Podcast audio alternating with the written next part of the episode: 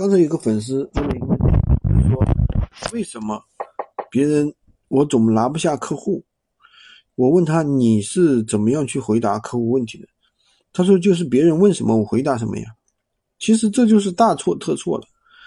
闲鱼卖货，首先我们要搞清楚，我们是做销售，而不是说怎么样，不是说像卖包子，对吧？卖包子很简单，对吧？你有什么包？有肉包，有菜包。菜包多少钱？菜包五块，肉包两块，对吧？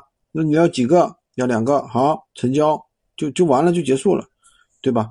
那么闲鱼卖货，它肯定是有很多的步骤的，对吧？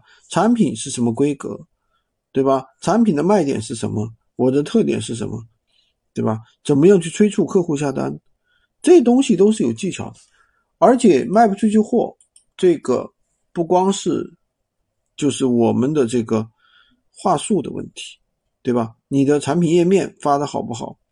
你的选品好不好？这都是有关系的。